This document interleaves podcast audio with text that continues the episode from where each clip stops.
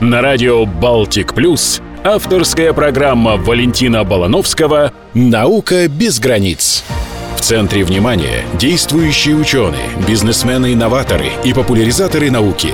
Вместе с гостями в студии мы обсудим актуальные тренды в развитии современной науки, новейшие разработки, важнейшие открытия и вызовы, стоящие сегодня перед человечеством. Программа выходит при содействии западного филиала Российской Академии Народного Хозяйства и Государственной службы при Президенте Российской Федерации.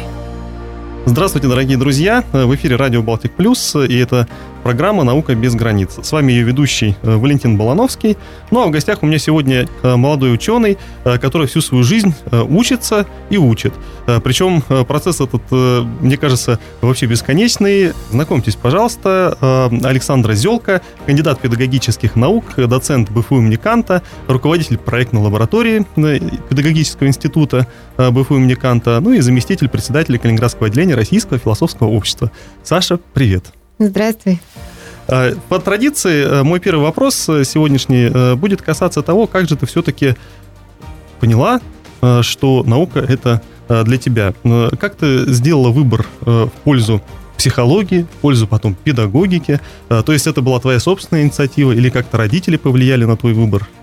Ну, выбор образования – это всегда очень сложный процесс, и, наверное, в каждой семье встает вопрос – помощи или подсказки своим детям, э, кем же в итоге ребята хотят стать, потому что если мы обратимся к исследованиям, то большинство старшеклассников затрудняются с выбором профессии и вообще деятельности в будущем. Поэтому, конечно, э, в большинстве семей, и моя была не исключением, мы принимали решения совместно – и вообще у меня такой путь действительно очень э, сложный с точки зрения выбора профессии. Я начинала его как музыкант и была, в общем-то, эм, певицей театра оперетты. И э, ничего не предвещало, что я вот уйду в науку. Э, и, собственно, сцена была такой моей основной деятельностью, и поэтому, в общем-то, там я и планировала дальше развиваться. Но так сложилось, что после музыкального колледжа, который я закончила, это было направление теория музыки, э, все-таки это э, некая такая профессия, которая подразумевает, что ты не просто что-то знаешь, но и можешь поделиться этим с людьми. И вот когда этот момент наступает, э, а у большинства педагогов именно так они приходят в профессию, они начинают понимать, что есть то, что они не просто могут знать, э, но и могут поделиться с остальными. И поэтому, собственно, так и случилось, что тогда это был Калининградский государственный университет, и психология тогда только открылась, это было новое направление, и поэтому, когда встал вопрос, куда идти после такой профессии, как э, теоретик, то, конечно, это была психология, и я вот прям даже думаю, что ни разу я, наверное, не пожалела о своем выборе.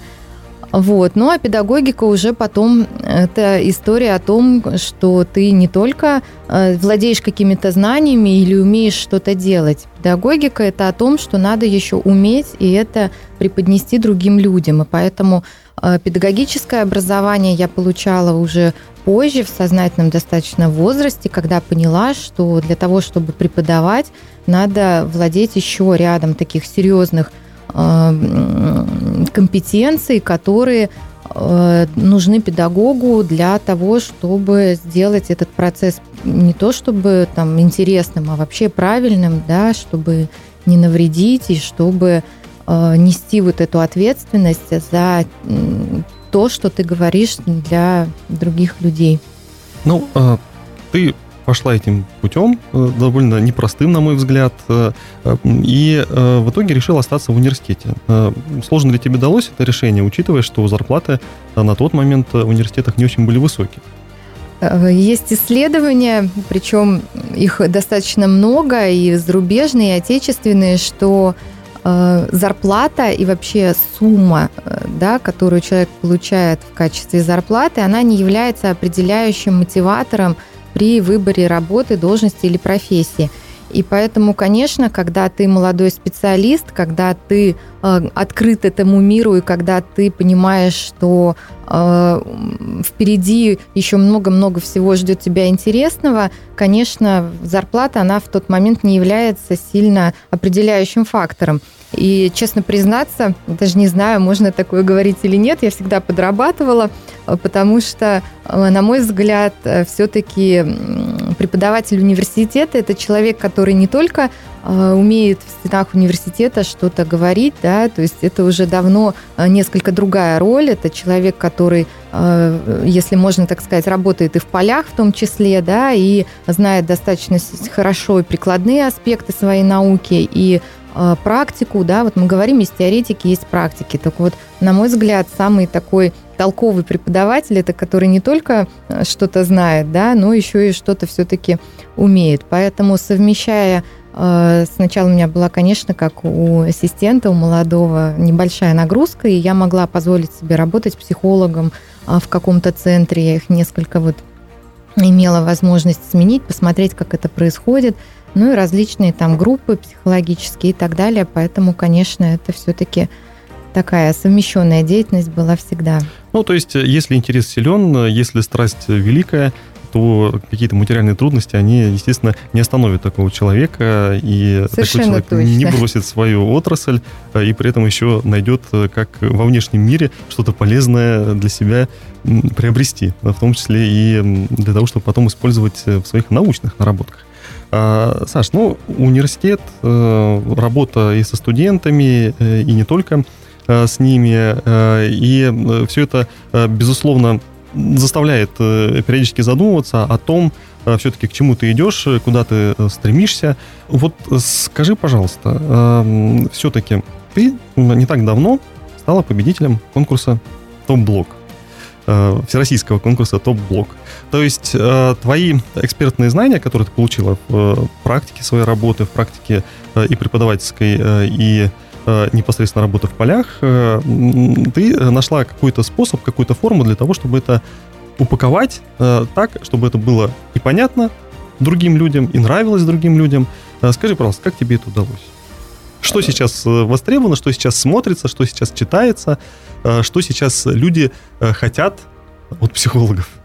Ну, мы не можем отрицать того, что социальные сети, они прочно вошли в нашу жизнь, в нашу повседневную жизнь, и поэтому Прежде всего, э, социальные сети – это то, с чем большинство людей на этой планете просыпается и с чем засыпает, как бы грустно это ни звучало.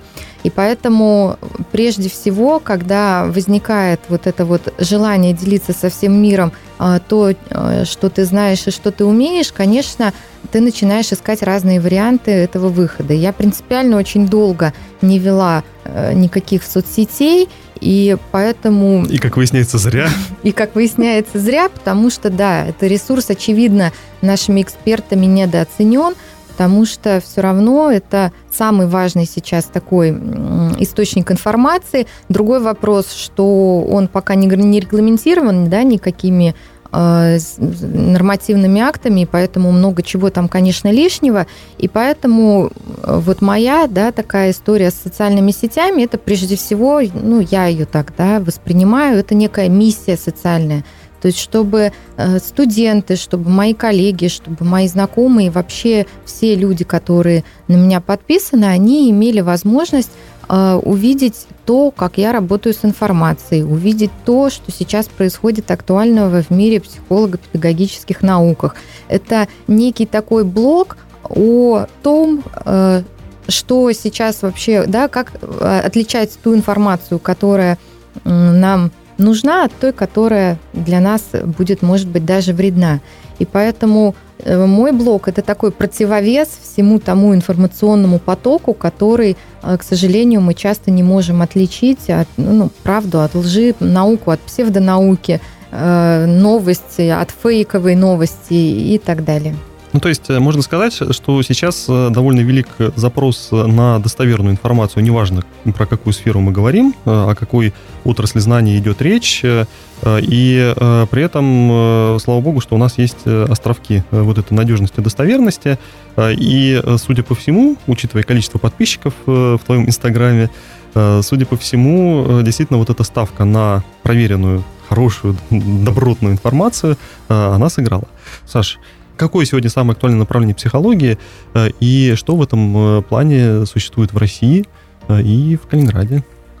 Конечно, есть вопросы из разряда вечных, которые всегда интересовали людей и которые теперь они адресуют психологам и другим специалистам. Прежде всего, это взаимоотношения, то есть не столько вот именно психология личности, да, как я, человек со своим набором личностных качеств и свойств, там, с характером, с темпераментом, мы сейчас больше переключились все-таки на тему взаимоотношений. Это такая прям социальная психология, как я могу себя ощущать в этом обществе, как я себя веду, как воспринимают меня другие люди, а, как мне наладить или э, устроить отношения, например, в семейной жизни, как взаимодействовать с детьми в семье или на работе. Вот, наверное, это такой вот сейчас наиболее актуальный спектр проблем и вопросов, которые задают люди. Ну, то есть э, людей в первую очередь интересует, э, как быть успешным, на самом деле, мне кажется.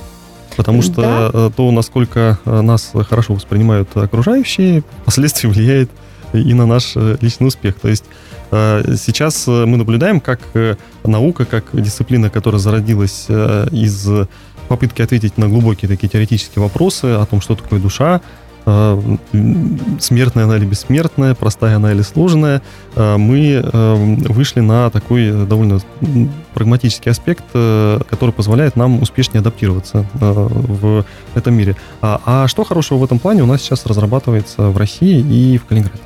Есть ли нам чем хвастаться перед всем мировым сообществом психологическим и педагогическим? Мы всегда найдем чем похвастаться, совершенно точно. И в части психологии и педагогики, конечно, мы тоже э, такие маленькие, но достаточно амбициозные, и поэтому в части этих наук, конечно, мы тоже э, стараемся держать планку и в части подготовки молодых специалистов, и в части работы с сотрудниками. Э, конечно, надо сказать, что ну, это такая наша тенденция всероссийского уровня, что у нас не регламентировано это с точки зрения законодательства в части а, этических норм, за которые, например, да, в каких-то там ассоциациях или профессиональных сообществах могут а, каким-то образом дисквалифицировать от деятельности, у нас это пока очень слабо развито, и поэтому с этой точки зрения мы скорее ориентируемся на вот именно на наше местное профессиональное сообщество, понимая, что мы достаточно будем а, сильными в соблюдении этических норм, этических требований для того, чтобы это профессиональное сообщество нас поддерживало. Поэтому, конечно, у нас а, достаточно хорошие сейчас а, перспективы в развитии нейропсихологии. У нас сейчас хорошие такие базовые истории а, начинаются в дефектологии, и мы прямо делаем такие большие ставки, потому что сейчас это вот вопросы прям номер один, актуальные для вообще всего мирового сообщества. Поэтому мы сейчас делаем такой, такую динамическую историю от обычной, да, такой социальной психологии и педагогической психологии в сторону как раз-таки когнитивных наук, дисципли... междисциплинарных каких-то исследований. И поэтому здесь, конечно, а, мы будем ориентироваться на все мировые стандарты и будем стараться, э, в общем-то, равняться на них. Ну, то есть, перефразируя э, Пушкина, вы пытаетесь гармонию души э, с помощью цифр, с помощью чисел скажем так, э, проверить и, наверное, впоследствии использовать. Ну, наверное, все об этом мечтают. Саш, ну, э, в психологии действительно практический аспект э, имеет очень большое значение, и одно из главных прагматических приложений, все-таки, мне кажется, это педагогика, потому что, в первую очередь, знание души нужно использовать для того, чтобы эту душу культивировать, культивировать ее качество, воспитывать те э, умения, э, те навыки, те стремления, формировать мотивы для того, чтобы человек мог лучше адаптироваться в этом мире, чтобы мог себя ощущать человеком, мог становиться личностью и при этом конструктивно взаимодействовать с другими личностями. Но сейчас есть такая проблема, что мы живем в эпоху постоянного обучения. То есть сейчас уже целенаправленно всех готовят к тому, что учиться придется всю жизнь. Неважно, сколько тебе лет, 12, 15, 90, все равно учиться придется, потому что, ну, иначе никак. И технологии очень быстро развиваются, мы за ними не поспеваем, и сферы деятельности приходится менять, э, переходить на какие-то смежные области. Скажи, пожалуйста, э, что э, сегодня может предложить современная психология и педагогика в плане того, чтобы учить взрослых людей, которые не так гибкие, как люди, как, как дети, и уже ну, скажем так, возникают проблемы с усвоением э, материала, а его усваивать надо. Да, как говорили в Алисе стране чудес, э, если хочешь идти, да, надо бежать очень быстро, если хочешь стоять на месте, надо бежать очень быстро, а если ты хочешь куда-то прийти, надо бежать два раза быстрее. Это совершенно точно отражает нашу сегодняшнюю ситуацию, поэтому действительно приходится учиться всю жизнь, э, хотя бы для того, чтобы оставаться на месте, да, и поэтому Э, по обучению взрослых сейчас действительно очень много э, существует программ, практик, которые внедряются в различные сферы нашей жизни. Э, сейчас, например, ни один профессиональный конкурс не обходится без образовательной программы, когда конкурсантов собирают для того, чтобы не просто да, определить, кто лучший, но и в том числе помочь им вот с рядом, например, тех трудностей, из-за которых нам приходится да, тяжело учиться во взрослом возрасте. А, например, профессиональная деформация, профессиональное выгорание. И когда а, вот эти все вещи э, работают, ну, так скажем, на превентивную а, составляющую, да, на то, чтобы предотвратить какие-то, например, истории в части профессиональной деятельности, конечно, это здорово и замечательно. А, главная эта проблема у взрослых в обучении в чем? Она заключается в отсутствии времени, как правило, да, нам всегда некогда, но мы понимаем, что мы должны находить это время, и как раз-таки здесь те современные технологии, которые сейчас существуют в мире и разрабатываются, они, собственно, и приходят к нам на помощь, а та история, в которой мы сейчас находимся, да, с переходом в онлайн, она, в общем-то, сейчас прям и вышла в, в такие самые актуальные Э, вещи, поэтому для того, чтобы учиться взрослому, надо прежде всего находить вот это вот время в своем тайм-менеджменте. Поэтому, наверное, надо начать свое обучение э, периодически, проходя курсы по тайм-менеджменту, когда это все успеть. Как только человек э, находит это время, мы знаем, да, что время у всех-то одинаковое количество, но если мы говорим о том, что мы это время находим, значит, речь идет о расставлении приоритетов. И поэтому, если даже э, у взрослого человека в приоритете стоит вот это вот личностное развитие, а вот это вот постоянное развитие и обучение, то, конечно, это уже прям, я бы сказала, 50% успеха. А дальше, конечно, это вопрос про как раз-таки информационный отбор и про то, что надо ну, мы еще взрослые люди чем обладаем? Наличием большого количества страхов, да, предубеждений, стереотипов и так далее.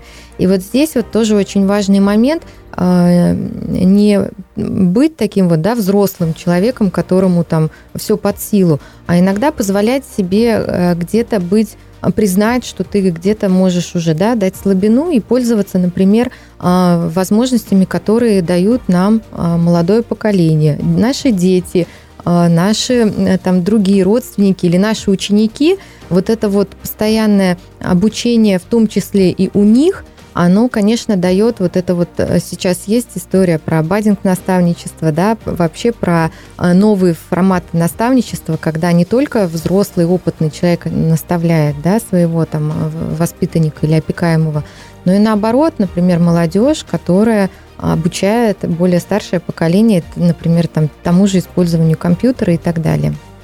Ну что ж, друзья, как вы видите, э, для того, чтобы реализовать свой интерес в психологии, э, для того, чтобы научиться передавать свои знания другому. Э, в принципе, э, сегодня созданы очень хорошие условия, в том числе и в Калининграде, и в России, и нам действительно есть чем похвастаться. И доказательство тому сегодняшние наши гости. Ну, а мы с вами прощаемся до следующего выпуска нашей передачи. С вами был Валентин Балановский и Александр Зелка. Всего доброго. До свидания. Авторская программа Валентина Балановского «Наука без границ».